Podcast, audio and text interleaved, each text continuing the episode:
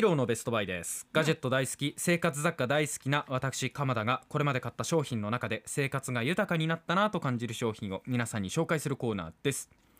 もうねガジェットの定義がいろんなところに波及しておりますのでもうほぼ何でもありになってきたこのコーナーですけれども94回目になりました。うん。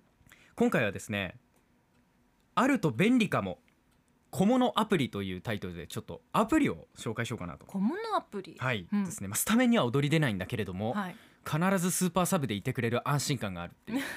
窮地に追い込まれた時に得点取ってくれるっていうそういうイメージをしていただければと思います。なんでしょう？気になる。はいまあ、明日から新年度ということで、少しでも皆様の生活の質がアップしたらいいなという願いを込めて私が普段お世話になっているスマートフォンアプリの中から決して目立たないけどいてくれると安心する黒5系アプリですね。これをいくつか紹介したいと思います。私の中で言うとそれ旧暦カレンダーかな。旧暦からあそういうことですよ。うん。でも本当にそういうこと。毎日は見ないじゃないですか。あ今日仏滅かとか 仏滅かって。急の何日かとか,、ね。とかじゃなく、て仏滅かなんだね そういうのも見る。六期も見る、うん。でも本当にそういう感じなんですよイメージ、で地味かもしれないし本当に毎日使うものじゃないかもしれないんですけれども、それでもダウンロードしておいてよかったなと思う瞬間が必ず訪れるであろうアプリをピックアップしてまいりました。はい。なおですね Android でも iOS 端末 iPhone でも使えるものを持ってまいりましたので皆さんご安心を。すべて無料でダウンロードできるというところも添えておきますね、うんたまにね世の中の人間みんな iPhone だって思ってる人がたまにいたりしてそれは違いますよね。違いますね。違いますよ。そうですね日本の iPhone のシェア率がべらぼうに高いだけですからね、みんなで仲良くいこうという思いも込められております、はい。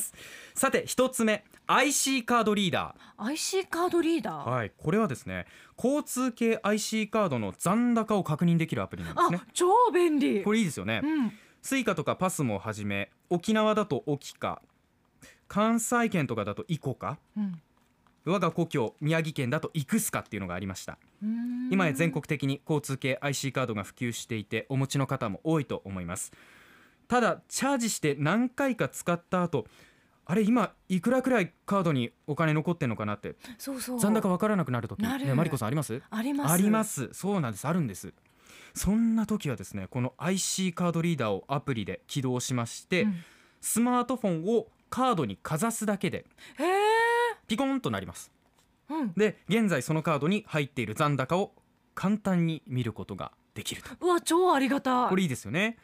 まあ最近だとあのスマートフォンとかスマートウォッチにスイカうん。パスモ入れてる人も多いので、うん。その方々は残高が端末に表示されますからうん。あまり必要性感じないかもしれないんですけれども、うん。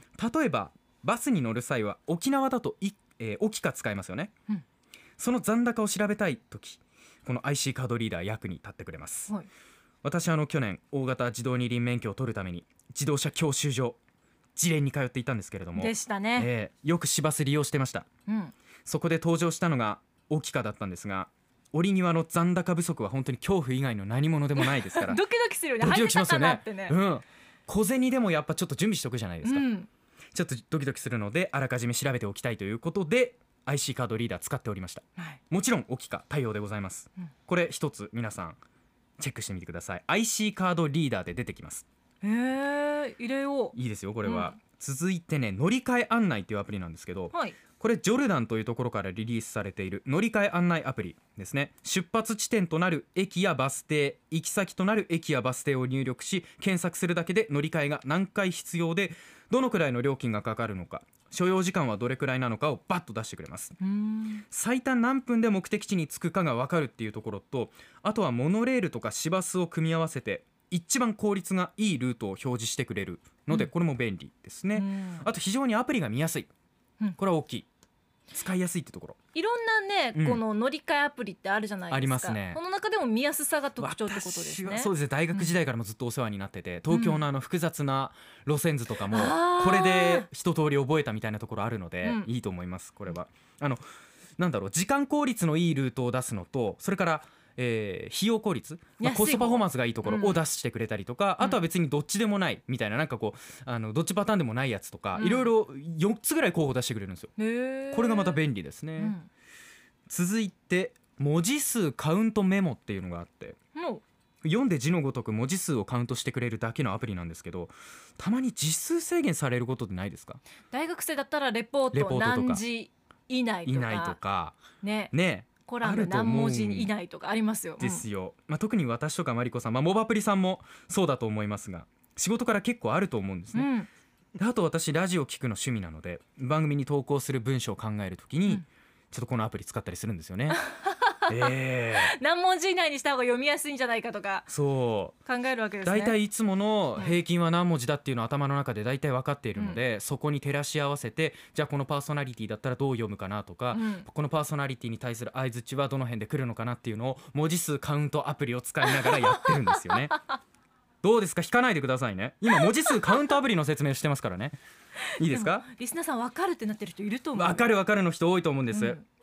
このアプリならですね自分はこんな風に送るみたいなことを考える時にも私使ったりはするんですけれども、うん。